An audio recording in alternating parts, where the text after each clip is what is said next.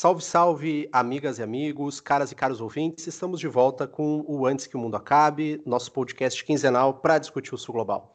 Eu sou Pedro Brits, sempre lembrando que tudo é pauta se acontece abaixo da linha do Equador. Estamos ainda distantes dos nossos estúdios, Elza Soares, mas seguimos aqui na luta tentando trazer o AQMA dentro da periodicidade habitual. Claro que a gente sempre está pedindo e reiterando as desculpas para vocês de não ser a qualidade com a qual gente, com a qual vocês estão acostumados e que a gente gostaria de levar para vocês. Bom, a gente segue pedindo para você nos dar aquela moral, nos indicar para todo mundo, amigo, conhecido, crush, tá valendo tudo. Desde que Quanto mais vocês divulgarem, isso vai sempre fortalecer o nosso trabalho. A gente agradece imensamente a vocês. A gente está, sabe, vocês sabem, em diversas plataformas, agregadores de podcasts, e a gente conta com esse impulso de vocês que foi fundamental para a gente chegar aqui no nosso quinto episódio. Bom, sem mais delongas, quero saudar o nosso time. Salve, salve, Bruna Jäger. Daí, pessoal, beleza? Então, só para dar meu oi e lembrar para nos seguirem no Instagram, arroba AQMA Podcast, tudo junto. Lá vocês podem responder a várias enquetes nossas, podem nos dar sugestões de tema e podem aí ficar por dentro também dos temas que a gente compartilha e que a gente quer discutir com vocês. Maravilha, maravilha. Saudações, Giovana Zucato. Olá, queridas e queridos. É, já aproveitar também para pedir para todo mundo nos seguir no Twitter, assim como no Instagram é AQMA Podcast tudo junto. Lá a gente pode interagir, vocês podem nos dar sugestões e a gente está sempre buscando também compartilhar um material que a gente acha que é interessante para as nossas seguidoras e seguidores. Show de bola. Saudações, Marília Close. Fala pessoal, espero encontrá-los, encontrá-las em casa, se puderem, não saiam de casa. E bom, se você acredita no nosso trabalho, se acha que a gente deve ir adiante, ou mesmo se não acredita no nosso trabalho e quer que a gente vá adiante somente para nos criticar, entrem lá no padrim.com.br barra antes que o mundo acabe. De novo, padrim.com.br barra antes que o mundo acabe e a partir de dois reais você pode se tornar um dos nossos apoiadores. Vamos junto. Vamos junto, vamos junto. Boa. É, ainda estamos de quarentena, mas a gente começa a ver alguns lugares já com medidas de relaxamento. Vamos ver no que que dá. Bom, hoje no AQMA a gente vai tratar de. A gente vai fazer um pupurri de temas. A gente vai tratar de Coreia do Norte, passar por algumas das notícias principais do Sul Global, Argentina, e falar também um pouquinho de governo Bolsonaro, afinal aconteceram muitas coisas desde o nosso último episódio. Né? Para variar, a gente tem uma série de fortes emoções nesse Brasilzão. Na última sexta, dia 24 de abril, o ex-juiz Sérgio Moro anunciou sua saída do Ministério da Justiça e da Segurança Pública ele era um dos superministros, que é um ótimo nome, né? Mas enfim, superministros do, do Bolsonaro. Isso gerou, claro, uma turbulência bem profunda, uh, reverberou em vários noticiários e, e, Twitter, a gente viu uma mobilização em torno desse tema, e ainda por cima foi seguido aquele discurso histórico e bastante curioso, e diria em algum nível dramático do Bolsonaro, é, do, da polêmica do Paulo Guedes tá de sapato, tá de meia, tá de assim, enfim, e ainda completando o quadro da, dessa bagunça que a gente é, tá vivendo, ainda diria que o, o, eu li hoje que o Moro deu o unfollow no Bolsonaro, mas o Bolsonaro ainda não deu o unfollow no Moro. Vê que um amor não correspondido é complicado, mas enfim. É, e o Intercept publicou também reportagem alegando provável vínculo entre o. É o 01, Flávio? É 01, né? é, me corrija se eu estiver errado, e a construção civil ilegal miliciana na zona oeste do Rio. É, queria ouvir um pouquinho da, das, das, nossas podcasters, né, Giovana, Marília, Bruna, é, o que, que dá para a gente esperar, o que, que vocês imaginam isso? Já chegou a falar, inclusive, sobre impeachment. O que esperar, né? O que esperar do, do inesperado? Mas foi, como tu falou, uma situação aí, no mínimo, engraçada, para não dizer trágica, né? Não só pelo o, a tristeza do Bolsonaro, mas que não chorou, né? Diga-se de passagem, né? Apesar de triste de não, de não ter tido o amor correspondido pelo Moro, não chorou, é importante ressaltar isso. Mas foi um episódio importante para dentro daqui uh, ah, para foi um episódio importante para a política brasileira, né? Então, para a gente, já que somos críticos do, do governo, foi algo, foi importante para a gente ver como várias coisas se confirmaram, coisas que a gente já, já desconfiava, já tinha certeza, coisas que já eram marchinha de carnaval também, né, do Bolsonaro miliciano. E a gente queria discutir isso um pouquinho com vocês, ouvintes também, porque foi muito a pedidos essa semana que a gente comentasse sobre isso. É, na minha visão, foi uma, uma questão assim que marca a saída do Moro, uma, se mantendo aí, tentando se manter numa posição de herói, que a gente já sabe que é fracassado já há muitos anos, mas também coloca aí cada vez mais em evidência como a família Bolsonaro está diretamente envolvida com a milícia do Rio de Janeiro e provavelmente até mesmo com é, crimes mais hediondos, né, principalmente contra aí um, antigas é, partícipes da, da política brasileira.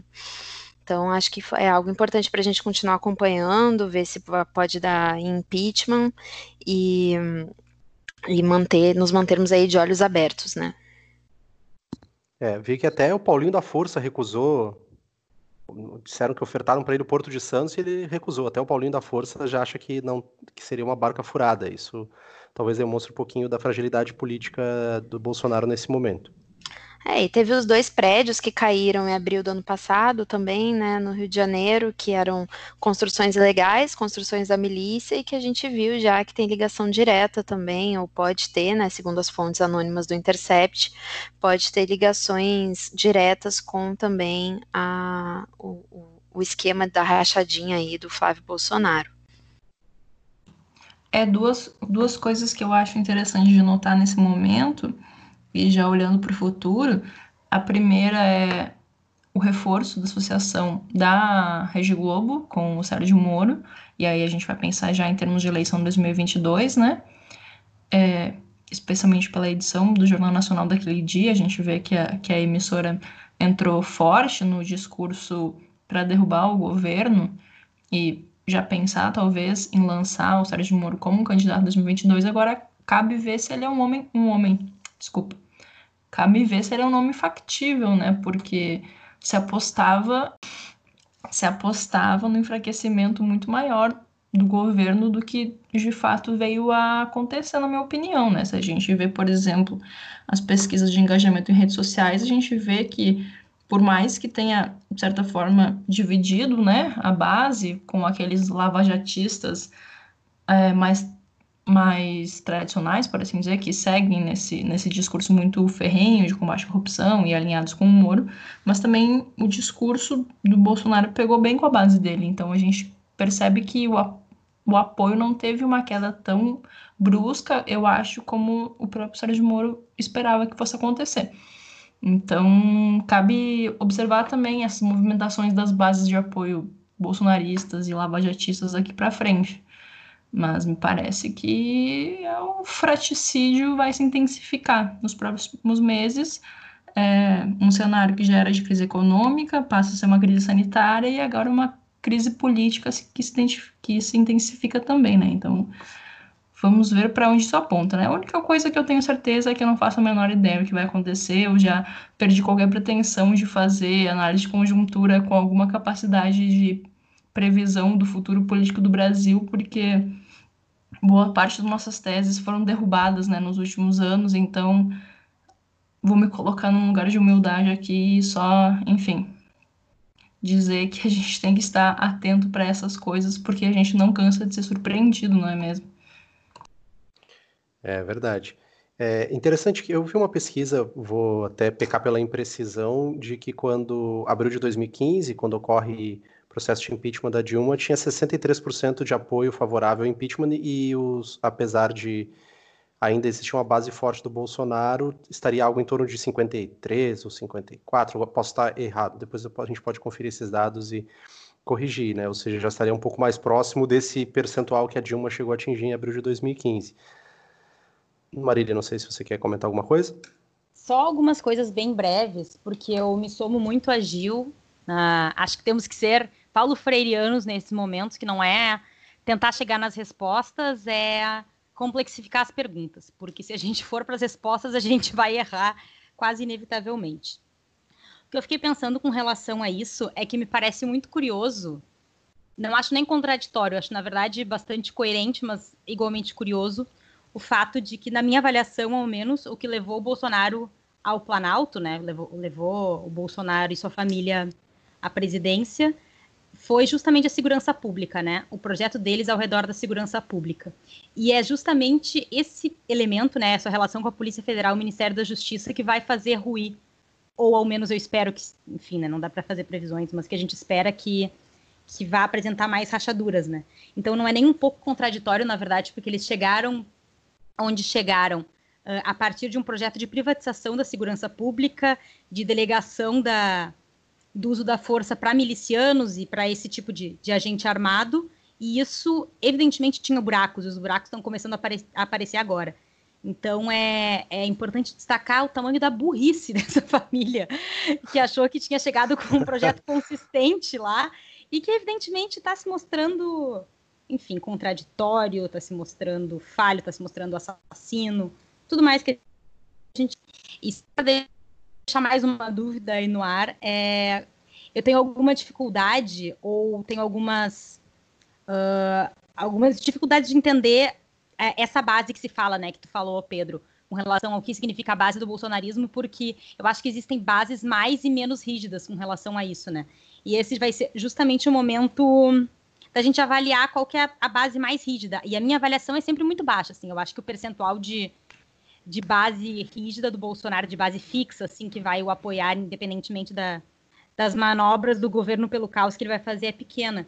Mas a, a impressão que eu tenho é que, para manter sua estratégia, o Bolsonaro tem que estar tá constantemente dobrando a aposta. Dobrando a aposta para criar mais inimigo interno, para tem que estar tá sempre alguém com quem combater para criar essas narrativas bizarras, né? E, e, agora é o momento que eu acho que vai ser muito decisivo com relação a isso. É, eu, eu acho que. Vai, Bruna, vai, Bruna. Eu acho que a base fixa do Bolsonaro ultimamente são os robôs do Twitter, né? Do. Como é que é? Do apoio ao Bolsonaro, da hashtag que apareceu hoje aí, com não sei quantos mil tweets, que tem um erro de digitação. Então talvez a, base fixa do, do Bolsonaro seja principalmente os robôs do Twitter. E, e, adorei que tu falou, Marília, da, da burrice da estratégia da família, até porque envolveu nesse esquema aí da rachadinha mais de 80 pessoas, né? É difícil compartilhar um segredo quando mais de 80 pessoas sabem e estão diretamente envolvidas e recebem dinheiro para isso. Então, realmente era questão de pouquíssimo tempo para ruir para desabar, me perdoem aí o trocadilho infame, essa questão do, do governo. É, é ah, com certeza. E eu, eu até ia complementar que eu acho que outro ingrediente que a gente também tem que considerar nesse ponto é a questão econômica, né? Você não, a gente não consegue vislumbrar uma, uma estabilização econômica. Uh, hoje a gente está gravando no dia 27, não usualmente, mas numa segunda-feira. É, que é o fato de que o Bolsonaro foi a público para dizer que quem decide a economia é o Guedes. Parece aquela coisa. No futebol a gente vê muito isso, né? O treinador está prestigiado e quando ele vai ser demitido. Assim, então gera uma. E o Moro, junto com o Guedes, eram aqueles que davam algum nível de credibilidade internacional para o governo Bolsonaro, né? Eu acho que isso é um ponto interessante. É, Marília? Só uma coisa que eu fiquei pensando com relação a isso que vocês dois comentaram, Pedro e Bruna, é que a impressão que eu tenho é que uma coisa que eu não levava tanto em consideração antes, mas que hoje em dia me parece fundamental é entender o senso ególatra do Bolsonaro. Ele tem muito esse negócio de uh, o Estado sou eu, né? A Constituição Federal sou eu, o presidente sou eu, assim como a economia é Guedes. Né? Ele, ele tem essa delegação de, de, de, funções absolutamente incompatível com a democracia, né? É, um, é uma lógica bizarra, personalizada, nada a ver com o Estado Democrático de Direito, em que é isso, assim. Então a impressão que eu tenho é que ele chegou com esse projeto todo furado, uma vida pública bizarramente marcada por crimes, achou que ia chegar na presidência e, bom, estou na presidência, agora tá tudo tranquilo, né? E é bizarro, assim, né? Ele, ele enfim, é ainda mais burro do que eu pensava. Mas me parece que ele não é o único, né? Se a gente pensar, por exemplo, o Moro também é, total, é um projeto pessoal, né? Um projeto pessoal que parece, em última instância, só ser explicada pela necessidade de satisfazer um superego, ego gigantesco. Aí, eu acho que quando a gente for olhar essas questões, a gente vai ter que entender em chaves de pensar políticas de masculinidade, todas essas coisas, né, para explicar esses personagens. Não dá para fazer uma leitura que não leve em questões como essas em consideração. É, com certeza. É, acho que a gente tem tempos nebulosos e bastante difíceis da gente conseguir ter com clareza uma interpretação né, do, que, do que nós vamos enfrentar pela frente. É, acho que o Ministério da Saúde já anunciou também, pensando sobre outra pata dessa, desse nosso cenário político, que é a questão do coronavírus, uh, já anunciou que não vai haver uma política linear com relação à questão de isolamento e relaxamento, vai ser por região. Enfim, então você quer aguardar como é que também esse impacto vai se dar sobre cada uma das regiões brasileiras, né? Eu acho que isso também é um ponto que, que vai ter que entrar na nossa análise. Isso? De Bolsonaro é isso? Bom, é... eu, eu, não sei, o, o, próximo tema, a gente meio que vai fazer uma subversão aqui do nosso roteiro habitual, né, pessoal? Para os nossos ouvintes e nossas ouvintes. É... Hoje, é, eu, depois de passar a palavra para a Giovana, eu recebi um, recebi um convite das minhas queridas colegas. Giovana. É, então, gente, já além de coronavírus, crise política, a gente também teve uma questão que pautou muito os noticiários nos últimos dias. Como vocês podem ver, são tempos em que de tédio ninguém vai morrer, né? Porque não para de acontecer crise atrás de crise é a questão do Kim Jong-un, né, o presidente da Coreia do Norte, que a mídia internacional começou a reportar a sua morte, né? Então, é, isso apareceu de diversas formas, mas inclusive sites de celebridade nos Estados Unidos, como o TMZ, anunciaram que ele teria falecido após uma cirurgia cardíaca. E, enfim, como tudo que, que circula a Coreia do Norte está envolto em muita especulação, porque, por exemplo, as agências da Coreia do Sul estão dizendo que não, que ele está vivo. É, a gente tem outros sites dizendo que ele está em estado crítico e ninguém sabe muito bem o que está acontecendo, né? Temos sorte nós aqui de não só termos um grande comunicador, mas termos também entre nós um dos maiores especialistas em Coreia do Norte do Brasil, que é o Pedro. É, o Pedro tem uma agenda bem consistente sobre Coreia do Norte, inclusive a tese dele foi sobre esse tema. É, e aí a gente decidiu que hoje o nosso tema principal, digamos assim, seria em torno é, dessa questão não só do Kim Jong-un, mas do regime também da Coreia do Norte. Né? Então, Pedro, se tu puder começar dando uma explicação mais histórica para contextualizar é, como o Kim Jong-un chegou no poder, por que o regime da Coreia do Norte era dessa maneira, enfim, a palavra é tua agora. Eu já falo demais nesse programa, mas tudo bem.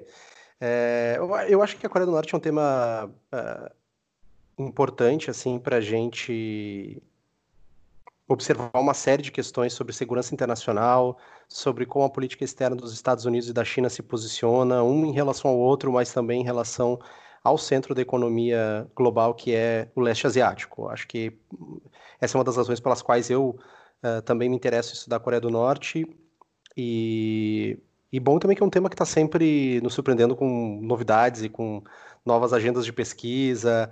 Então, é, nesse sentido também é bastante é, tem bastante recompensa em estudar a Coreia do Norte, apesar das dificuldades que já adianto para vocês, é, a questão de encontrar fontes, a gente poder acessar documentos confiáveis, de conseguir traduzir documentos em coreano, tem uma série de dificuldades que são intrínsecas ao, ao, ao, tema, porque é um tema assim envolto em muito mistério, né? Não só porque o regime coreano é bastante fechado, como vocês, vocês uh, nossos ouvintes imagino que saibam, mas porque é um tema que tem muito muita dificuldade de se construir uma agenda consistente. Não é um tema que está na moda sempre, então, portanto, isso não leva que os programas de pesquisa, enfim, pesquisem muito sobre isso, criem agendas sobre isso. E, especialmente estando no Brasil, a gente tem um, um déficit bastante grande de estudos asiáticos, que eu acho que dá para a gente, uh, no futuro, a gente pode ter alguma, um programa mais sobre Ásia, e daí dá para a gente entrar nesses debates mais, enfim, mais asiáticos. Mas enfim, eu acho que falar sobre o Kim Jong-un é uma história longa, eu vou tentar resumir, assim, para não ficar um monólogo enfadonho e depois eu vou acompanhar lá nossas estatísticas, só vejo que todo mundo vai parar de ouvir nesse minuto. Mas eu, eu acho que a grande questão é que o Kim Jong-un ele chega no poder no finalzinho de 2011, início de 2012. Então já vai fazer quase uma década no poder. Mas ele vem na sequência de três governos uh, também da família Kim, do Kim Il-sung começa lá em 1948 e vai até 1994, e depois o pai do Kim Jong-un, que é o Kim Jong-il, que fica de 1994 até 2011. É, isso é uma. É, é, importante que a gente tenha essa linearidade de como as coisas aconteceram na história norte-coreana para poder entender as diferenças e as políticas que são implementadas pelo Kim Jong-un. Né? O, o, primeiro governo do Kim Il-sung, que é quando nasce uh, a chamada Coreia do Norte, é, logo no, na, na, esteira dos eventos que aconteceram na Segunda Guerra Mundial ainda, da ocupação soviética e ocupação americana da Península Coreana, e é bom lembrar que até ali a Península Coreana era uma, um território unificado. E só a partir dessa ocupação é, das tropas soviéticas e americanas é que se estabelece uma divisão geopolítica que vai levar ao nascimento desses dois países, a Coreia do Sul e a Coreia do Norte, como, como vocês uh, sabem.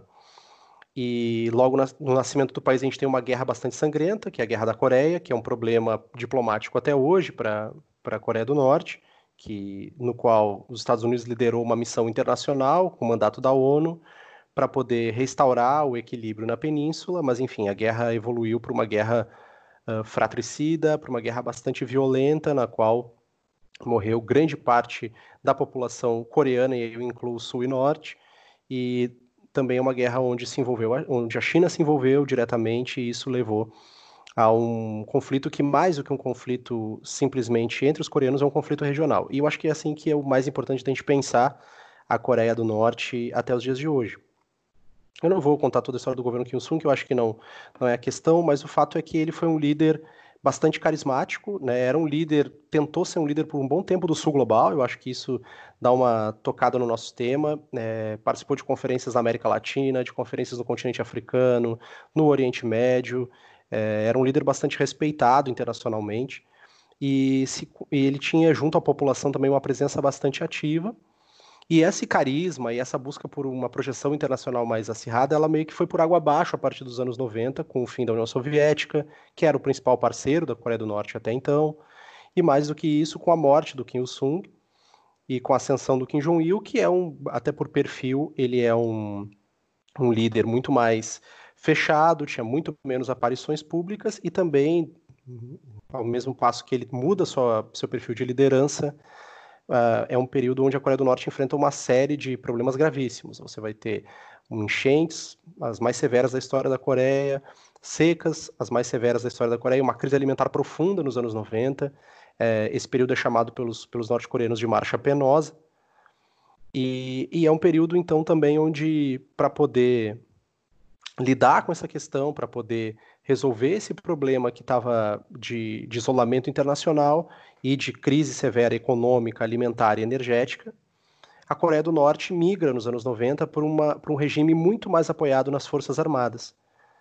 Antes, a Coreia do Norte era equilibrada, no modelo parecido com o modelo soviético, né? o Partido uh, dos Trabalhadores Coreanos como um elemento forte, e de outro lado, as Forças Armadas como um, um compondo uma tríade junto com o líder.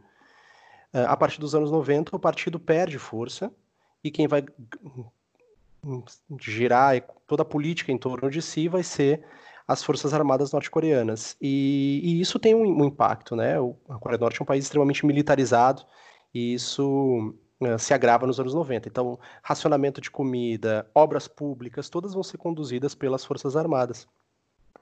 E o Kim Jong-un, para não me estender muito nessa parte, mas o Kim Jong-un, então, ele chega num momento histórico da Coreia do Norte, onde ela já tinha avançado no seu programa nuclear, que data dos anos 60, mas é a partir dos anos 2000, no, onde a gente vai ter o primeiro, 2006, na verdade, o primeiro teste nuclear.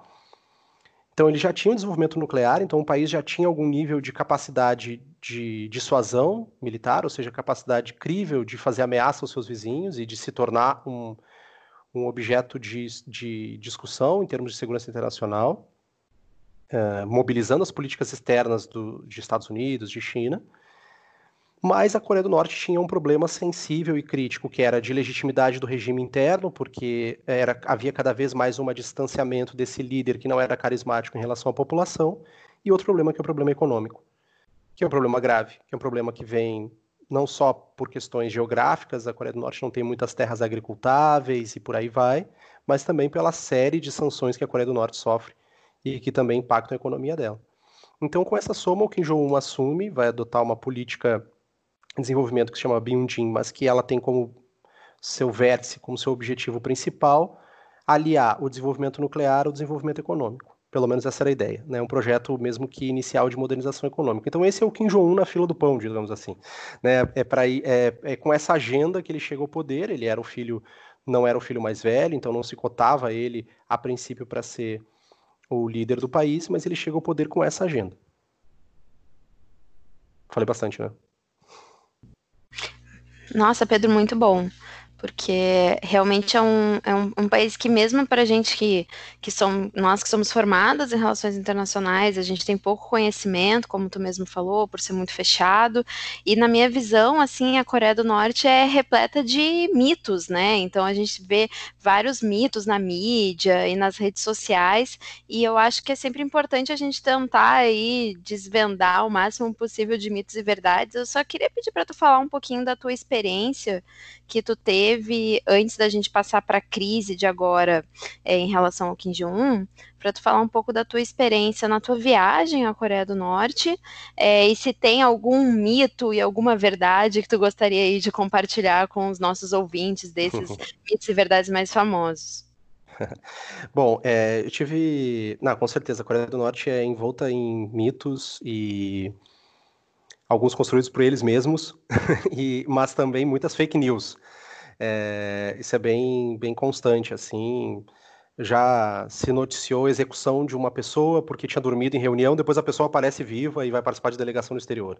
E por aí vai. E já, já ouvi de que se jogou míssel para poder matar uma pessoa que era desafeto do Kim Jong-un. Ou que se dava para os cachorros comerem, esse tipo de coisa. É, isso é bem constante. Pessoas que depois apareceram vivas. É, então, assim, é, é para quem estuda a Coreia do Norte, ou mesmo para quem não estuda, e já parou para ler notícias sobre, vai encontrar várias desse tipo. A gente é bem comum, mas só falamos de mitos, eu falei que alguns eles constroem, por exemplo, o mito que o Kim Jong-un, né, isso, a, KCNA, né, que é a empresa estatal de comunicação, ela noticiou que o Kim Jong-un, caminhando pelas montanhas, ele encontrou os restos mortais do unicórnio, que é o mito fundador da, da, da civilização coreana.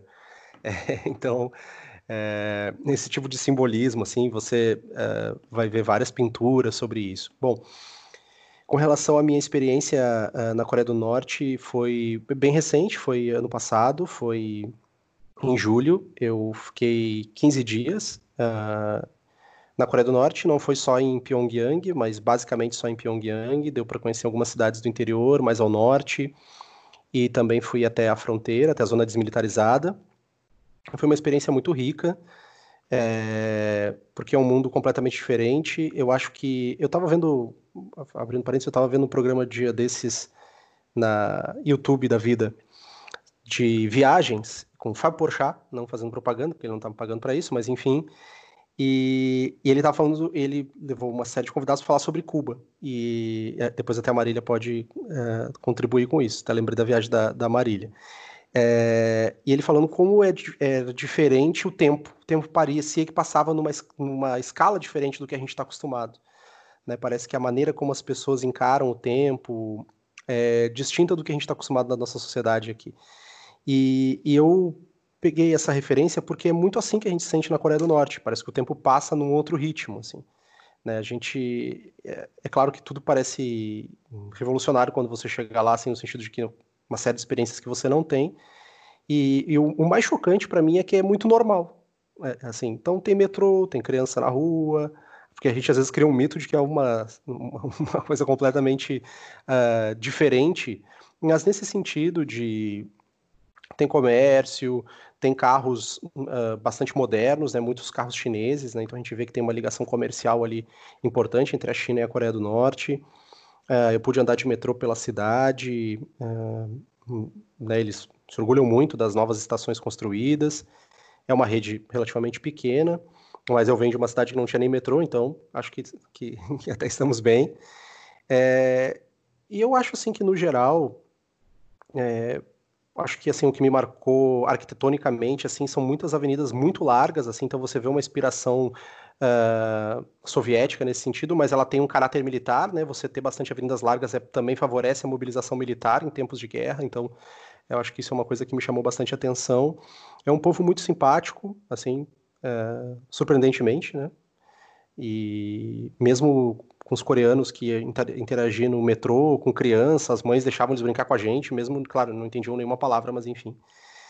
E, e o curioso é que eles têm algum bom nível de conhecimento, assim, é, quer dizer, mais do que eu esperava com relação ao Brasil, em relação uh, a gente aqui na América do Sul. Eu lembro que eu fui uh, junto, a minha missão era ligada à Academia de Cientistas Sociais da Coreia do Norte e, e isso uh, foi curioso porque quando eu cheguei lá, o nosso guia, Guia Ali, que se estiver nos ouvindo, não, a gente passou a viagem inteira chamando ele de Guia Ali. E daí no final alguém pediu, tu pode escrever todo o teu nome pra gente fazer um cartão para ti, uma das senhoras que estava junto na delegação. Aí ele escreveu e era Ari, R. É que ele falava ali porque ele não falava o R, mas tudo bem. E eu cheguei no, no aeroporto e ele. E daí eu, eu já pronto ali para falar inglês, assim, porque eu achei que era o jeito que a gente ia dar. Eles falaram que alguns falavam espanhol e ele falou: Oi, tudo bem, professor Pedro? Assim, num português completamente compreensível, assim, né? E. Porque ele tinha passado quatro anos estudando letras na UNB, assim, né? E até ele falou com a gente: Ah, eu Sinto muitas saudades de tomar uma escola gelada, ele dizia pra gente. Esse tipo de coisa. Ah, comer uma tapioca. Enfim. É... E, mas, apesar, ele, claro, morou no Brasil, mas uh, com outros membros da academia, algumas pessoas no hotel é, que falavam inglês ou que a gente conseguia conversar mais. Muitos deles lembraram, eles já tinham assistido, tinha passado na Coreia do Norte Senhora do Destino, a novela. Sim, esse tipo de coisa, né? E o pessoal da academia era os professores que nos deram aula sobre a doutrina Juche, né? Que é a doutrina da ideologia do, da autonomia norte-coreana. Eles uh, perguntavam muitas coisas sobre a política brasileira. Naquela época estava se discutindo a reforma da Previdência. Eles perguntaram sobre como é que estava indo esse debate da reforma da Previdência. Então tinha um, um nível de conhecimento bastante é, interessante, assim, me surpreendeu. E, então foi uma experiência bem bacana. É, agora, pelo interior, uh, uh, passei por muita. Acho que tem duas coisas que me chamam muita atenção aí nessa parte. Uma é que, por não ter terras agricultáveis, todo solo que dê para se plantar, nem que seja dois pés de qualquer coisa, eles vão utilizar. Então, canteiro você vai ver plantado também para aproveitar o máximo solo possível mas é uma agricultura bastante rudimentar. Você vê que é uma agricultura não mecanizada, com um trabalho bastante intensivo, assim, de, de, de mão de obra humana. É, essa é uma, da, uma das questões, e então muda um pouco o panorama de Pyongyang, que é uma cidade que tem prédios bastante modernos, uh, também para o interior, que já tem um outro caráter, assim, um pouco mais... Uh, muito parecido com... Uh, com uma coisa assim interior de, dos, dos estados brasileiros assim. É, mas mesmo nesses interiores a gente vê também muita fábrica é, algumas desativadas outras funcionando e muitos prédios assim naquele estilo soviético aqueles prédios meio estilo Coab se a gente pegasse a nosso símbolo brasileiro aqui um, um exemplo brasileiro para tentar usar como como imagem mas enfim e, e nossa zona desmilitarizada e na mesa onde se assinou Uh, o Tratado de Paz entre as duas Coreias é para quem estuda a Coreia é bem é bem inesquecível assim. Mas enfim, eu nem lembro. Ah, dos mitos e verdades. Bom, é, eu acho que, que, que, as questões das fake news, acho que essa está é, tá muito em volta também o fato de a gente ter pouco acesso, né, e não saber as fontes onde procurar. É, então isso isso é, é, é, curioso. É claro assim que já adianto para vocês tem muitas fake news, mas eu vou adiantar um outro ponto que eu acho que é interessante. A Coreia do Norte, ela também não se importa que em algum grau exista essa disseminação de informações meio uh, distorcidas. Vou dizer por quê. Não todas, obviamente, mas que não se saiba exatamente como o país vai agir para a Coreia do Norte, para a política externa norte-coreana, em algum grau é útil. Esse grau de influencibilidade, né? Se eu sou maluco, hein, eu posso vir atacar a qualquer momento. Isso é o que bota a Coreia do Norte no topo da agenda de segurança dos Estados Unidos, no topo de agenda de segurança da China. Isso e outros fatores, é evidente, mas isso também contribui. Então, tem uma racionalidade por trás dessa. Dessa é aquela, é, parece aquele, aquele símbolo, né? Daquela, daquela briga da pessoa que não gosta de brigar, mas quer parecer valentão, né? Me segura se não vou bater, me segura se não vou bater, mas se largar ele não vai. É um pouco disso, né? Para poder justamente mobilizar. Então, é, acho que seria assim, mas é uma pergunta complexa de responder os mitos e verdades. É, com certeza. E adorei nessa, nessa fala que, que, que tu fez agora, porque eu fiquei pensando que um dos mitos, assim, que sempre chegou muito até mim é essa questão do cidadão soldado, né? Então, que todo cidadão norte-coreano seria ali, uh, sempre estaria pronto para a guerra, sempre agiria conforme é, uma hierarquia militar, numa postura militarizada, e tu passou aí a tua experiência de que viu pessoas normais, assim, vidas normais, né? Mais ou menos como a gente está acostumado aqui no Brasil. Eu queria sugerir até, Pedro, da gente compartilhar aí nas nossas redes algumas fotos tuas que, que tu tirou lá, fotos exclusivas aí da Coreia do Norte, né? Algumas fotos que tu acha aí que dá para compartilhar tranquilo e para a gente colocar nas nossas redes. Eu tenho certeza que os nossos ouvintes vão adorar ver. E outra coisa que eu fiquei pensando é se eles usam todo o acervo, todo o arsenal de memes da Nazaré Tedesco para se comunicar, né? Porque acho que eles iam adorar. É, eu acho que infelizmente não, não chega tanto assim. É, uma coisa que eu ia falar que eu achei curiosa é que é bem viva assim da minha memória de Pyongyang é porque como tem um déficit energético bastante grande no país, é, um, é um, uma atividade na cidade, ela é meio focada em aproveitar o máximo do dia. Então, se acorda muito cedo, se acorda seis da manhã, e à noite você até vê as ruas iluminadas, você vê que tem um, um racionamento de energia bastante significativo, então uh, isso também está ligado ao, ao, tempo passar diferente, né? Mas assim, não tem aquela angústia constante, assim, que me parece, não sei, pode ser que eu esteja falando disso por causa eu, pelo fato de estar na quarentena, mas parece ter uma angústia constante, assim, no nosso sistema capitalista, que isso, ao menos, na Coreia do Norte não tem, o que não quer dizer que seja um, ah, então vai mudar, se muda para a Coreia do Norte. Não, não, não chega tanto também, pessoal, mas acho que tem algumas coisas interessantes. É bem legal, é, Pedro. Estou aprendendo muito te ouvindo falar. É, uma coisa que eu achei interessante que você falou antes é que o Kim Jong-un não era o filho mais velho, né? Essa questão da linha sucessória. E aí eu já fico me perguntando, e voltando à crise atual, né? O que, os, o que se tem colocado é que no eventual cenário do Kim Jong-un estar morto, quem assumiria seria sua irmã mais nova, né? Então, o que eu queria te perguntar agora é se tu pode explicar um pouco melhor essas questões de linhas sucessórias e falar também um pouco mais sobre a irmãzinha, que talvez seja é, a nova grande líder da Coreia do Norte. É, bom, eu acho que com, em relação à questão sucessória, é sempre um processo complicado quando se trata da Coreia do Norte, né? Porque quando a gente teve a transição do, do Kim Il-sung para o Kim Jong-il, é, teve uma teve um processo bem longo né, de transição. Né?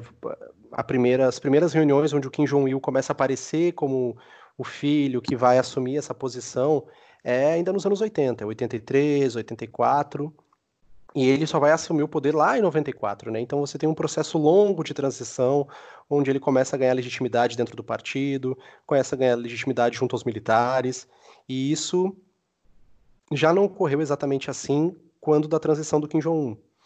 Né?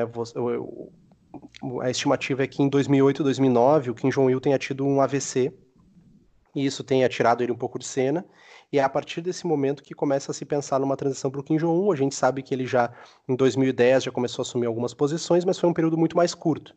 Então. Quantos, uh... Quantos anos tem o Kim Jong-un? Olha, é tudo estimativa também, mas acredita-se que ele nasceu em 84, tá? Então ele teria aí 36 anos. Uh, mas pode ser que ele tenha nascido em 83. Então, só para deixar esse, essa vírgula aí, porque a gente não tem um registro do nascimento dele, oficial, assim, então. Até porque era uma prática comum é, de, desse, de, da Coreia, mas de alguns outros países também nesse período, de esconder o nascimento dos filhos, assim, para poder não serem alvos também. E então é um ponto que a gente tem que tem que tem que levar em conta. Bom, então foi uma transição um pouco complicada por isso, se acreditava, né, a política externa americana, e ainda naquela época com o governo Obama, acreditava que o país não sobreviveria a uma outra transição de poder, porque isso é curioso na política externa americana, né, não se acreditava que ia sobreviver a primeira transição. Então se dizia, não tem por que negociar com a Coreia do Norte, ela vai colapsar a qualquer momento. Aconteceu uma segunda transição, a política foi exatamente a mesma, de paciência estratégica. Não temos por que negociar, esse país vai colapsar. Não colapsou de novo. Então agora a questão é, se tivesse se tiver essa possibilidade do Kim Jong-un estar morto, ou se de fato ele estiver morto, de novo vai se apostar na potência estratégica ou vai se tentar alguma ação para promover um, uma mudança de regime, que é um, uma, uma, política externa americana tem como seu objetivo, enfim.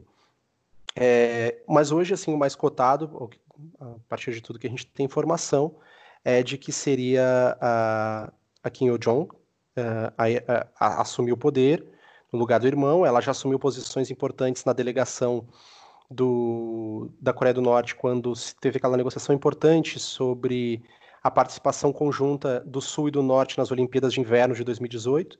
Foi ela que liderou a delegação, foi até Seul, fez as discussões. Depois, nas negociações com o Trump e com Xi Jinping ao longo de 2018 e principalmente de 2018, ela participou ativamente, era líder da delegação então ela tem um papel bastante ativo como negociadora. Ela tem uma educação, é, pelo menos é ao que tudo indica, ocidental, é, então estudou na Suíça, então teria assim um pouco de entendimento é, da política externa ocidental a partir das escolas ocidentais, assim, o que pelo menos é o que se estima, assim. Uh, é claro que eu, não sei se vocês viram, acho que foi uma indicação para vocês verem, mas a gente viu muitas manchetes assim muito machistas com relação a ela. É, já vi coisas do tipo assim, pode-se ser. Uh, uh, como é que é? Pode ser uma líder e ao mesmo tempo ser malvada. É, tipo, coisas desse tipo, assim, desse nível, assim, algumas revistas de grande circulação né, no nosso país. É, então é bem, bem tenso. Mas eu acho que ela, que ela, uh, acho, me parece que ainda hoje ela não tem essa legitimidade, porque, como eu falei, os processos são construídos com longo, no longo prazo na Coreia do Norte, usualmente, mas é, acho difícil também pensar numa transição que não inclua a família Kim. É, seria uma grande ruptura. Não me parece o mais provável. Não quer dizer que seja impossível, mas não me parece o mais provável. Eu acho que se o Kim Jong-un estiver num estado grave, que também foi outra coisa que se é, cogitou, né, de, de estar, por exemplo, em estado vegetativo, ou um tempo que ele vai ficar, um longo tempo que ele vai ter que ficar longe uh, do governo, é, se adie ou, ou, se continue mascarando essa situação por, pelo máximo de tempo até que ela ganhe legitimidade para daí sim poder promover uma transição de, de liderança. É, mas enfim, é tudo sempre muito turbulento, uh, turbulento, não é muito turvo, né? É muito difícil da gente ter certeza sobre isso. E Pedro, eu tenho uma dúvida com relação a isso que eu queria te ouvir um pouco, mas antes eu queria comentar a respeito do que tu falou com relação ao tempo a um outro modo de vida e o que eu senti com relação a Cuba, né? E eu estive em Cuba em 2016 e essa é a minha principal lembrança, assim. É, é tu ver a forma como o tempo passa e isso ser completamente diferente. Na época eu fiquei me perguntando se tinha a ver com, com a economia do entretenimento lá ser muito diferente, com relação ao acesso diferente à internet e à, à tecnologia da informação como um todo, né? E te ouvindo, Pedro, é, só fica claro para mim que a forma como a gente vê o tempo e a gente se vale do tempo é muito produto do modo de produção, né? É, é diretamente ligado a, a modo de produção. E, enfim, isso, isso entra, é a governamentalidade pura, assim, né? E é muito doido isso, isso. Ou a gente destrói isso ou isso nos destrói. Mas a dúvida que eu fiquei pensando também, que eu queria te perguntar, é muito seguindo no, no tema da crise atual, porque é impossível não pensar. E o coronavírus na Coreia do Norte? Isso entra na crise, isso não entra na crise? Como é que tu tem visto com relação a isso? A gente tem dados confiáveis? Bom, é... é eu acho que esse é um ponto. É, vou fechar essa questão do tempo assim também mais um ponto. Eu, eu concordo muito com, contigo, Marília, e, e, e, é muito chocante quando você volta assim para uma realidade ocidental tradicional, assim, que a gente está acostumado, e é, que é, é, um outro ritmo, assim, é uma coisa difícil de, para mim, pelo menos, de explicar, é, mas, mas é um ponto, um ponto que eu acho que é bem, é, é, eu acho que se, se, alguém puder ou tiver a chance de ter uma experiência desse tipo, eu acho que vale a pena. E para a gente refletir mais sobre essas coisas, né? Sobre, sobre como o modo de produção, uh, inclusive propaganda, né? Assim, a, visualmente você se sente muito menos agredido, assim, né? Não, você não tem aquela fluxo de informações e de, e de propaganda e de outdoor e de luz e tal. Alguns poderão, com algum certo grau de razão, dizer, ah, porque não tem a mesma economia daqui, então não tem o mesmo número de anunciantes mas eu acho que tem toda uma lógica diferente por trás, né? Assim, isso para mim também foi bastante chocante. É, com relação ao coronavírus, é, eu acho que o. Bom, vamos, vamos por partes, assim. A Coreia do Norte vem tentando construir um esforço, desde o do início do governo Kim Jong-un, por ser mais presente nas instituições internacionais e por tentar aumentar sua transparência. Por mais paradoxal que isso possa parecer e por mais uh, que isso gere algum estranhamento para quem não está acostumado a ver sobre Coreia, ler sobre Coreia do Norte. Tá? Mas existe essa tentativa. Então a Coreia do Norte começou a, a participar. Uh, vamos pegar, mas acho que é 2013 ou 2014, do painel, por exemplo, anticorrupção, anti-lavagem de dinheiro da APEC, né, que é a, a Associação uh, para a Cooperação Econômica na Ásia-Pacífico. É, então tem alguns esforços nesse sentido. É claro que em alguns órgãos, por mais que ela tenha tentado entrar, houve resistência dos vizinhos, justamente por ser um governo uh, uh, autoritário, por, por ser um regime tão fechado e por aí vai, por estar tá dentro, tá incluído na lista de sanções da ONU. Mas apesar disso, existe esse esforço. E uma parte desses esforços é desde 2019, antes inclusive da pandemia, a Coreia do Norte criou um site que eu não vou lembrar o nome agora, é, mas depois a gente pode botar aí se alguém tiver curiosidade de pesquisar sobre isso, no qual ela tenta divulgar dados de saúde para o exterior. Então é um site que está em coreano, mas também está em inglês, como maneira de tentar tornar mais transparente as ações é, em relação à saúde, medidas de prevenção. É, é, uma, é uma, um tipo de saúde voltado para a saúde familiar, né? O sistema de saúde norte-coreano. É, eles têm alguns hospitais assim com, com, com alguns uh, equipamentos bastante modernos. Eu visitei alguns hospitais lá em Pyongyang, é, mas tem muito essa ideia de medicina familiar, de medicina local, assim, uh, para tentar evitar um acúmulo de doenças que demandariam um custo muito mais alto, enfim, e que eles não teriam como lidar.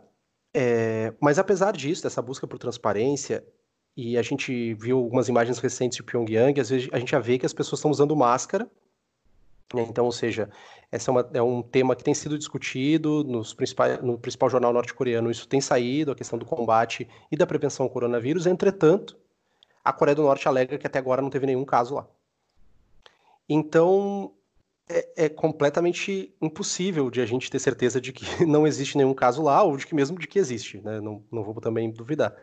Mas é pela, claro que você, a gente poderia pensar, ah, mas tem pouco fluxo de pessoas que vão à Coreia do Norte é, e é verdade, isso poderia estar contribuindo para que evitasse a chegada do vírus lá, mas até pela proximidade com a China e pelas relações políticas que se mantêm com a China, é, é difícil a gente acreditar, até porque não tem como se ter uma certeza. A OMS, é, até onde sei, trabalha com os dados que são enviados pelo país, então é com isso que o OMS trabalha. Então você não vai achar outra fonte confiável para ter certeza. Mas o fato é que a gente vê que essa se tornou uma preocupação constante no, na Coreia do Norte. É claro que, por exemplo, um avanço profundo da pandemia poderia gerar uma instabilidade é, significativa. É, eu acho que isso é um ponto que a gente poderia observar.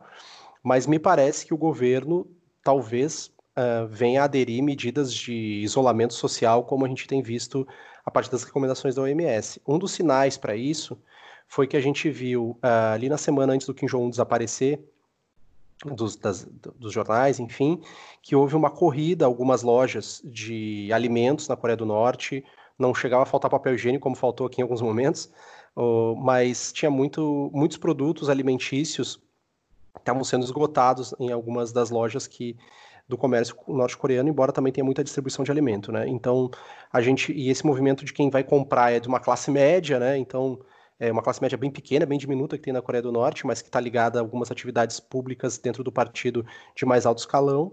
Então, parece que há uma mobilização, mas a gente não sabe se isso é diante de alguns quadros, a gente não sabe também qual seria a capacidade da Coreia do Norte de diagnosticar isso efetivamente, é, porque tem muito, muitas coisas que as sanções elas atrapalham muito, Uh, a gente descobriu também algumas fotos de que existe ainda está aberta a fronteira entre China e Coreia do Norte, isso a gente sabe.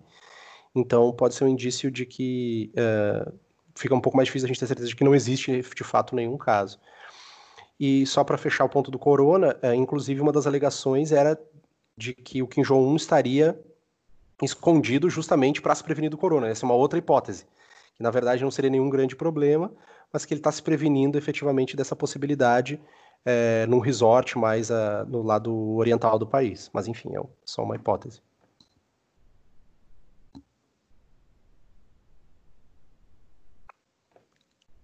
Só queria estar num resort me protegendo do coronavírus, não sei vocês, mas bateu deu gatilho essa informação. Bom, Pedro, então só para finalizar aí a nossa, nossa aula de Coreia do Norte, né? Porque realmente está sendo uma aula, não só para a gente, mas tenho certeza que os ouvintes também estão curtindo muito. É, só queria que tu falasse mais um pouquinho para a gente sobre o que tu acha que é, pode acarretar a partir das eleições nos Estados Unidos, então quais cenários e consequências que tu vê a partir aí da, do, do processo político americano. Bom, é, eu acho que os Estados Unidos têm sido o elemento de maior é, variação nessa relação bilateral, vamos botar trilateral ou até quadrilateral entre China, Coreia do Norte, Coreia do Sul e Estados Unidos. Né? O elemento que mais tem alterado nesses últimos dez anos a sua maneira de lidar uh, com, a, com, a sua, com a política externa para essa região, especialmente para o Nordeste Asiático, tem sido o, os Estados Unidos, né? especialmente com a chegada do, do, Trump, mas já desde o Obama a gente teve mudanças uh, significativas da política externa americana para a Ásia. Né? O Obama adotou uma política de pressão muito maior sobre a China, ainda em 2011, 2012, ainda com a Clinton como a secretária de Estado. E, no, e especialmente a partir da chegada do Trump, a gente, em relação à Coreia do Norte, tem uma, uma reversão muito profunda porque durante os últimos 20 anos os Estados Unidos adotou o que a gente chama de paciência estratégica. Mas o que a gente vê agora com o Trump é o que a gente chama de incerteza estratégica. Né? O Trump decidiu adotar um mecanismo que ele, ao mesmo tempo que ele dá alguma mantém alguns dos pilares da política externa americana para a região, como a cooperação militar com a Coreia do Sul, como a cooperação militar com o Japão, por outro lado, os Estados Unidos vai lá e faz uma coisa inédita, que é o Trump pisar na fronteira, pisar na Coreia do Norte. Isso não nunca tinha existido nenhuma política na política externa americana desde a existência da Coreia do Norte. Os Estados Unidos sequer por muito tempo aceitou que qualquer uh, funcionário de alto escalão do governo americano negociasse com os norte-coreanos. E muito menos um presidente, que nunca sentou com nenhum presidente, com nenhum líder norte-coreano. Então, é uma mudança uh, paradigmática com relação a como lidar com a Coreia do Norte. Então, por isso que é, é bem significativa a maneira como os Estados Unidos uh, vão se posicionar a partir de, da, das eleições futuras, né? É, vou, vou, lidar com o que a gente tem na mão, né? Pensando que o Biden vai seguir uma política similar à do Obama, a gente poderia pensar um retorno de um endurecimento com a Coreia do Norte novamente, uma pressão maior através dos regimes de sanções, é, me parece que seria algo nesse sentido, e muito mais utilizando os aliados regionais para tentar estabelecer algum tipo de negociação. Agora, o Trump, acho que como o próprio nome dessa política eu defini de incerteza, nos deixa um pouco no, no, sem saber exatamente o que vai vir, porque por um lado a gente pode ter essa manutenção desse diálogo, desses canais de diálogos que se abriram, é, inclusive o Trump de, uh, declarou hoje, né, o dia que a gente está gravando, de que ele, ah, agora eu tenho uma boa ideia do que está, de como está a saúde do Kim Jong-un, mas não posso falar, ele anunciou. É, e essa é a notícia, não tem mais nada, é só isso que ele falou, ele só deu uma. largou essa indireta e não, não, não, não disse mais, mais nada sobre isso. Ah, Mas o ótimo. Trump, eu acho que. Oi? Eu só falei, nossa, que ótimo. mais é. incertezas ainda. Exato, exato. E, e então que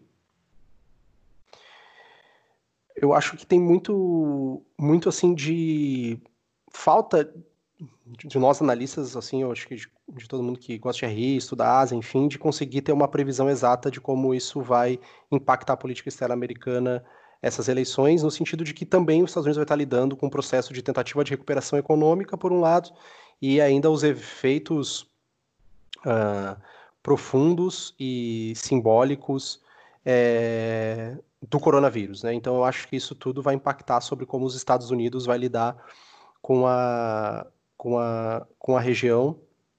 E eu acho que, claro, com a Coreia do Norte também. Certo. Eu vou te fazer uma última pergunta, Pedro, uh, contrariando a Bruna, que queria fechar, mas eu vou te perguntar. Que eu Boa. acho que talvez seja uma pergunta que às vezes é quando a gente ouve de Coreia do Norte, pessoas que não têm tanto contato com, com a agenda, como eu, por exemplo, fico me perguntando assim. Eu queria saber a tua opinião, e talvez tu me odeie por essa pergunta, mas como que tu entende, uh, em termos na, do espectro democracia, ditadura, o regime da Coreia do Norte? Não sei se minha pergunta ficou clara ou mesmo se ela é uma pergunta que deve, deve ser feita, uh, porque tendo não, em mente que a gente aqui, somos democráticos. Essa, essa... pois é, que às vezes a, nossa tendência até uh, olhar para esse tipo de regime com uma lógica muito ocidentalizada de democracia, né? Então, é por isso que eu fico me perguntando, assim. Te deixo com essa, com essa questão aí. Ah, essa eu acho que é a questão mais uh, desafiante, e eu acho que é uma questão, assim, que tem tudo a ver com com a gente, é, com o objetivo do, do AQMA, eu acho, assim, não sei que parece, depois queria ouvir vocês também, mas me parece que essa é a grande questão, né? Porque os modelos de análise de democracia prioritários e que prevalecem, principalmente na academia norte-americana e ali na academia anglo-saxã ali, que são os caras que mais publicam, que mais ocupam as revistas internacionais, eles são modelos muito baseados na democracia liberal, na democracia é, na democracia do modelo americano. É, não é minha área de especialidade, não vou entrar nessa discussão específica, mas quando a gente vai analisar a Coreia do Norte, tem uma série de fatores assim que contribuem para a formação da Coreia do Norte enquanto Estado soberano, que é difícil a gente tentar enquadrar esses modelos. Assim, é claro que é um governo autoritário, é, claro, é claro que não é democrático no sentido uh, em, na maioria dos sentidos que a gente pode pensar como sentidos normais de análise de uma democracia, mas, por outro lado, tem alguns aspectos que, que são muito particulares do regime e que a gente teria que entender com alguma, alguma cautela. Né? Por exemplo, o fato de que é um Estado que sai de uma posição e de uma, uma condição, melhor dizendo, né? uma condição colonial, uh, colônia do Japão. Uh, antes ele era um império tributário, que tinha uma lógica que não é uma lógica capitalista, daí ele transita por uma função de ser um Estado colonizado, ainda numa península unificada, e ele é ocupado na Segunda Guerra Mundial, então ele fica de 45 a 48, a península como um todo ocupada, e após isso passa por uma guerra sangrenta que cria uma divisão, é, é, que é uma divisão do, do, coreana, assim, uma divisão fratricida, como eu mencionei lá antes, e a partir disso nasce um Estado que ele, ele nasce com a busca da sua construção. É claro que isso a gente poderia pensar todas as, as a, a construção do nacionalismo a partir disso, mas é muito mais forte essa presença da negação do outro como formação do ethos do que ser norte-coreano, né? Assim, ou seja, o ser norte-coreano é não ser sul-coreano, né? E isso é uma coisa muito presente nessa construção, assim. E e então, assim, tem uma, uma transição da colonialidade para essa forma social que surge pós-colonial, que é muito curiosa, assim, que ela é muito particular, assim.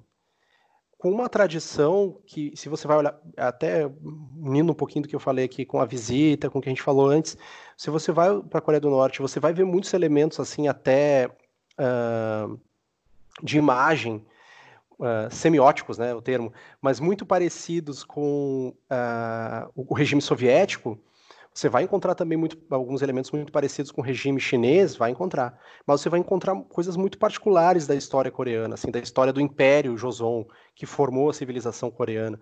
Então, assim, é, é algo muito mais amplo, assim, e complexo da gente simplesmente botar nesse quadro da democracia pura e simplesmente. O que não quer dizer que não seja um governo autoritário, que não quer, não quer dizer que seja um governo que tenha suas dificuldades.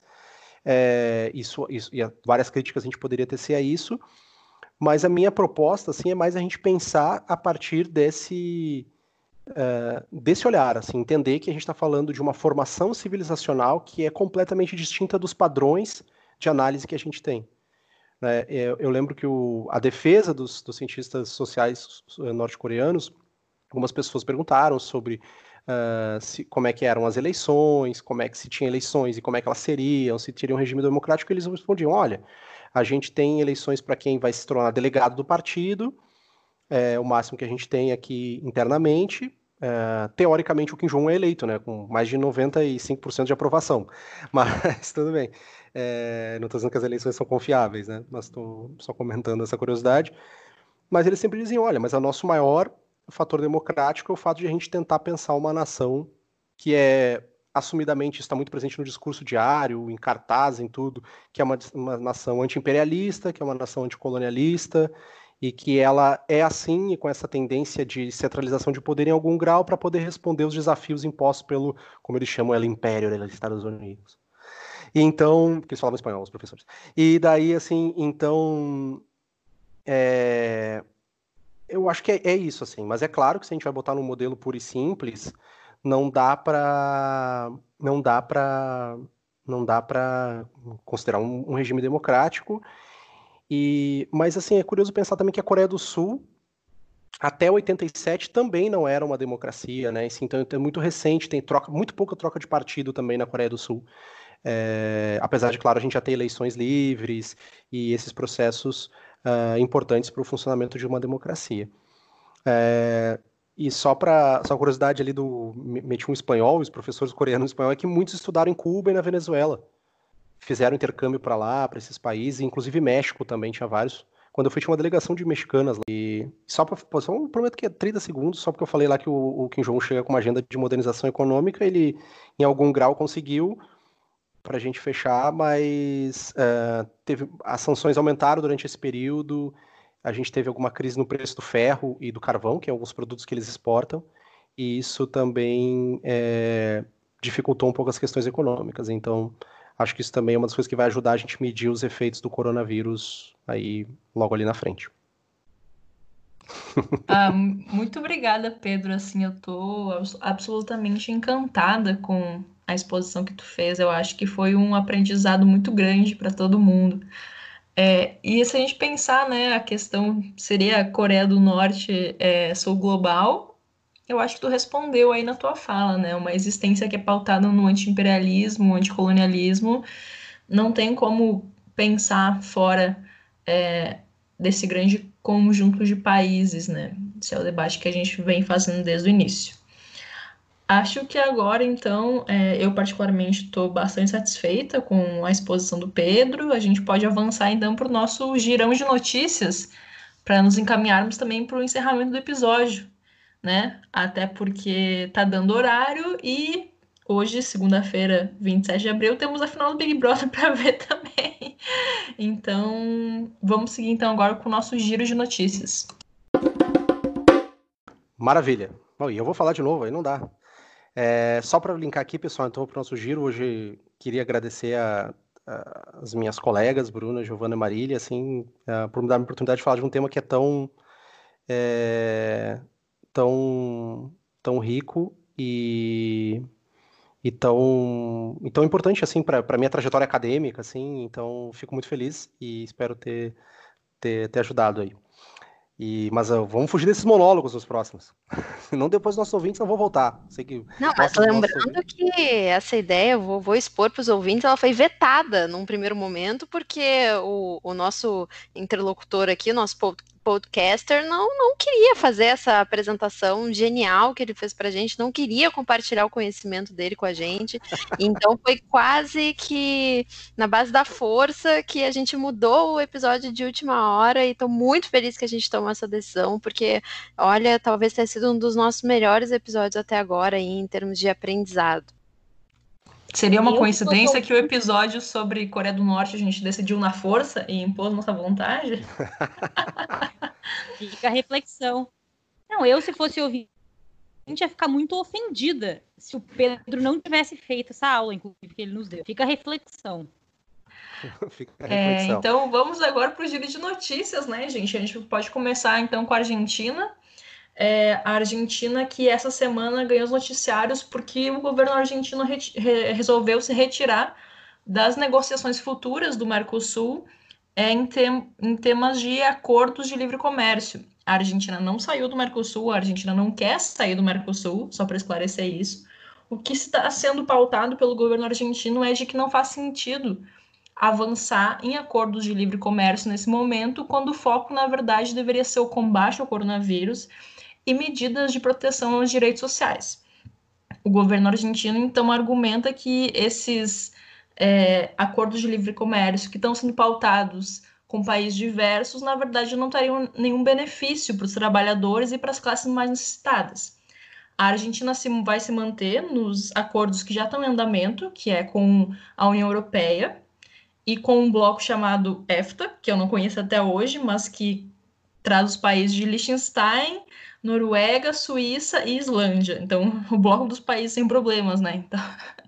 Mas, enfim, é importante pautar que a Argentina não saiu, a Argentina não pretende sair do Mercosul, mas a Argentina vai bloquear é, os tratados de livre comércio com que estão sendo planejados para o futuro, porque o Mercosul ele é baseado no consenso, né? Então, se um dos países membro não aceita, as pautas não vão adiante. É, os outros países do Mercosul, Uruguai, Paraguai e Brasil, estão debatendo ainda o que fazer com essa situação, inclusive possibilitar a flexibilização da barreira a países fazerem acordos bilaterais sem envolver o Mercosul, né? Porque hoje em dia é, países que são membros do Mercosul não podem fazer acordos bilaterais de livre comércio com outras nações sem passar para o Mercosul. Então se discute que isso seja flexibilizado, né? Mas a ver o que vai acontecer a partir de agora. Mas deixa claro que a Argentina não pretende sair do Mercosul, né? Para quem tenha entendido errado essa possibilidade.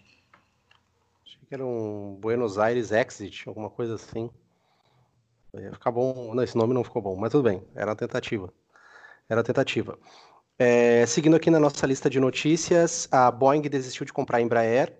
Elas planejavam criar uma joint venture e uma nova empresa na área de aviação comercial, é, e também uma segunda joint venture para desenvolver novos mercados para aeronave de transporte. E acabou que a Boeing usou a crise, será que usou a crise? Ou será que tem um fundo efetivo de verdade nisso para poder desistir a princípio da compra? É, eu acho que vai ter um impacto importante né, para o nosso setor aéreo. A Embraer sempre teve uma, um papel importante, especialmente nas nossas exportações de produtos com alto valor agregado. Hum, e, e eu acho que então é, é um evento importante. Bruna? Show, né? Foi a melhor notícia da semana aí, em meio a tanta desgraceira que só acontece ultimamente. A gente teve essa boa notícia aí do pelo menos a, a, pausa nessas negociações, né? Provavelmente depois vai voltar. Nós, como brasileiros, a gente não pode se animar muito quando se trata de, de venda de grandes empresas estratégicas nacionais. Uh, mas foi aí uma boa notícia para a gente enquanto brasileiro e porque a gente mantém aí uma das empresas que são fazem parte, como o Pedro falou, da, da, da, maior parte das nossas vendas de produtos industrializados de alto valor agregado, que gera emprego de altíssimo nível, gera muito emprego, gera tecnologia e gera toda uma rede também de serviços e desenvolvimento desenvolvimento para o Brasil a partir da Embraer, né? E, e, essa venda e essa fusão entre a Boeing e a Embraer, ela responde muito à necessidade dos Estados Unidos Unidos de tentar reprimarizar mais, é, ou seja, ficar mais focada em, em bens primários, aquilo que compra do Brasil, porque eu, eu, não sei se vocês sabem, mas o que o Brasil vende para os Estados Unidos, assim, em termos de comércio exterior, é bem dividido, meio a meio, quase, entre manufaturados e entre commodities, e dentre as commodities aí, destaque para o petróleo, né?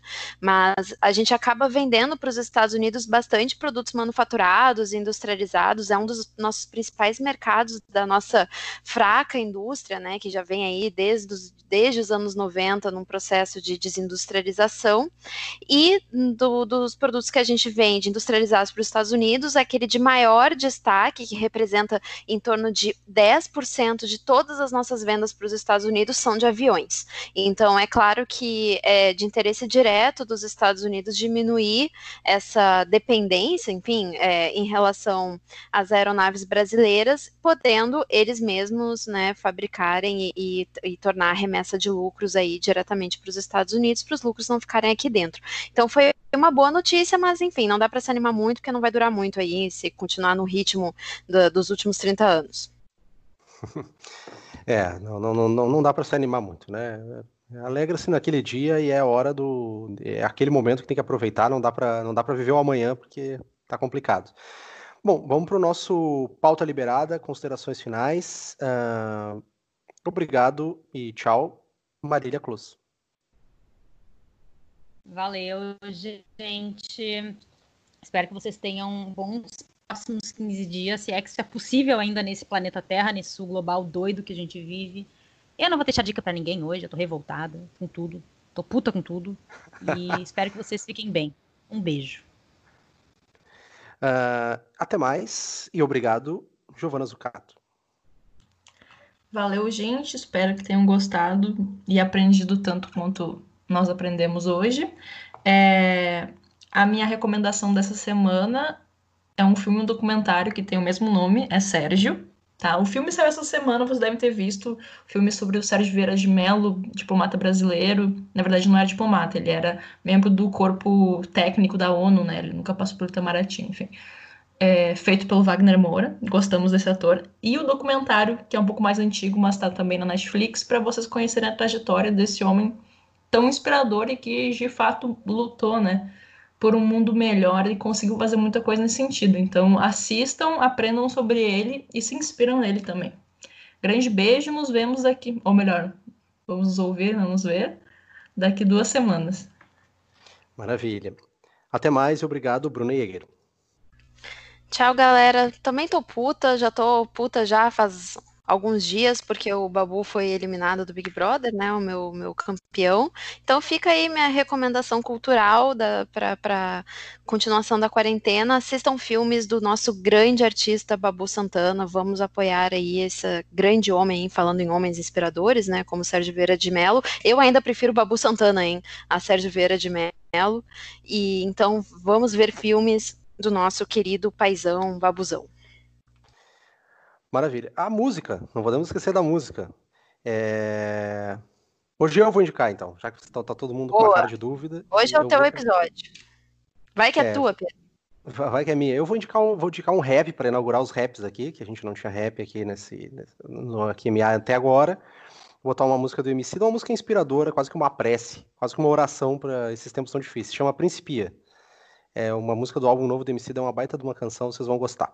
Bom, Dito isso, vamos chegando ao fim desse episódio número 5. Chegamos ao nosso número 5. Agradecer você, ouvinte, que chegou com a gente aqui, ouviu tudo isso. Agradecer também uh, pelo apoio que vocês têm nos dado, nos ouvindo uh, e mantendo aí a constância como os nossos ouvintes na, na, nos, nossos agregador, nos agregadores de podcasts e por aí vai. É, a gente sempre faz aquele pedido, ouçam a QMA, a gente agradece. Se puderem contribuir com o Padrim, a gente agradece também porque todo o processo, projeto independente tem seus custos. É, claro que o AQMA não tem fins lucrativos, mas a gente tem tem, tem custos de gravação, enfim, por aí vai. Tudo que a gente puder, a gente quer reverter também para vocês em materiais e conteúdos exclusivos. Em duas semanas a gente volta com nosso episódio número 6, que vai falar de mudanças climáticas. Eu acho que vai ser um episódio também que vai ter bastante repercussão. Não esqueça de seguir lá a gente no Twitter, no Instagram, no arroba QMA Podcast. E, enfim, acho que tem uma boa semana, tem duas próximas ótimas semanas. A gente aguarda vocês. Fiquem agora com o Emicida e tchau.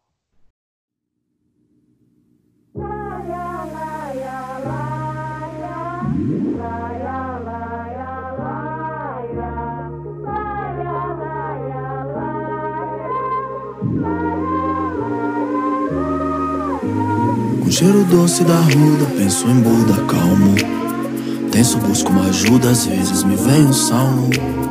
Tira a visão que luda, é tipo um oftalmo. E eu que vejo além do palmo, por mim, tu, Ubuntu, algo almo. Se for pra crer no terreno, só no que nós tá vendo mesmo. Resumo do plano é baixo, pequeno, mundano. Sujo, inferno e veneno. Frio, inverno sereno. Repressão e regressão. É um luxo ter calma, a vida escalda. Tento leal, mas pra além da pressão. Fãs em declive na mão desse barrabás Onde o milagre jaz Só prova a urgência de livros perante o estrago que um sábio faz Imersos em dívidas avidais sem noção do que sondagem faz No tempo onde a única que ainda corre livre aqui São nossas lágrimas Eu voltei pra matar tipo infarto Depois fazer renascer estilo parto Eu me refaço, fato descarto, de pé no chão, homem comum. Se a benção vem, a me reparto. Invado cela, sala, quarto. Rodeio o globo, hoje tô certo de que todo mundo é um. Tudo, tudo, tudo, tudo que nós tem é nós. Tudo, tudo, tudo que nós tem é tudo, tudo, tudo que nós tem é nós. Tudo, tudo, tudo que nós tem é tudo, tudo, tudo, tudo que nós tem é nós. Tudo, tudo, tudo que nós tem é tudo, tudo, tudo que nós tem é nós. Tudo, tudo, tudo nós tem é. Calhe o cansaço, refaça o laço. Ofereça um abraço quente. A música é só uma semente. Um sorriso ainda é a única língua que todos entendem. Calhe o cansaço, refaça o laço. Ofereça um abraço quente. A música é só uma semente. Um sorriso ainda é a única língua que todos entendem. Gente, é pra ser gentil. Tipo um girassol, meu olho busca o sol, mano, crê que o ódio é solução. Essa é sommelier de anzol, barco à deriva sem farol, nem sinal de aurora boreal. Minha voz corta a noite igual um roxinol. No foco de pôr amor no hall. Tudo que bate é tambor, todo tambor vem de lá. Seu coração é o Senhor, tudo é África. Pois em prática, essa tática, matemática falou. Enquanto a terra não for livre, eu também não sou. Enquanto ancestral de quem tá por vir, eu vou. Cantar com as meninas enquanto germina o amor. Meio onírico, meio pírico, meu espírito. Quer que eu tire de tua dor. Quer me voltar descarga de tanta luta? Adaga que rasga com força bruta. Deus, porque a vida é tão amarga. Na terra que é casa da cana de açúcar E essa sobrecarga fruto gueto. Embarga e assusta ser suspeito. Recarga que puxa que igual Jesus. No caminho da luz todo mundo é preto. É, me foi. Simbora que o tempo é rei Vive agora, não há depois. Esse é tempo da paz como cais que vigora nos maus lençóis é um dois, um dois, longe do playboy Como um monte de dois, forte como sóis No fronte sem bois, forte como nós. Lembra, a rua é nós. Tudo, tudo, tudo que nós tem É nós, tudo, tudo Absolutamente tudo. Tudo que nós tem é isso Uns aos outros. Tudo o que nós tem é uns aos outros. Tudo Vejo a vida passar num instante. Será tempo bastante que tenho pra viver? Não sei, não posso saber. Quem segura o dia de amanhã na mão? Não há quem possa acrescentar um milímetro a cada estação. Então, será tudo em vão, banal, sem razão? Seria. Sim, seria se não fosse o amor.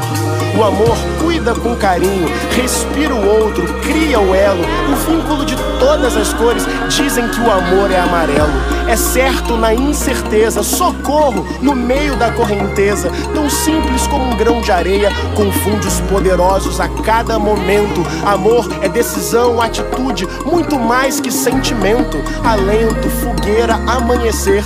O amor perdoa o imperdoável, resgata a dignidade do ser. É espiritual, tão carnal quanto angelical. Não tá no dogma ou preso numa religião. É tão antigo quanto a eternidade. Amor é espiritualidade, latente, potente, preto, poesia. Um ombro na noite quieta, um colo para começar o dia. Filho, abrace sua mãe. Pai, perdoe seu filho. Paz é reparação, fruto de paz. Paz não se constrói com tiro, mas eu miro de frente a minha fragilidade. Eu não tenho a bolha da proteção. Queria eu guardar tudo que amo no castelo da minha imaginação, mas eu vejo a vida passar num instante. Será tempo bastante que tenho para viver? Eu não sei, eu não posso saber. Mas enquanto houver amor, eu mudarei o curso da vida. Farei um altar para comunhão. Nele eu serei um com o mundo até ver o ubuntu emancipação, porque eu descobri o segredo que me faz humano. Já não está mais perdido o elo. O amor é o segredo de tudo e eu pinto tudo em amarelo.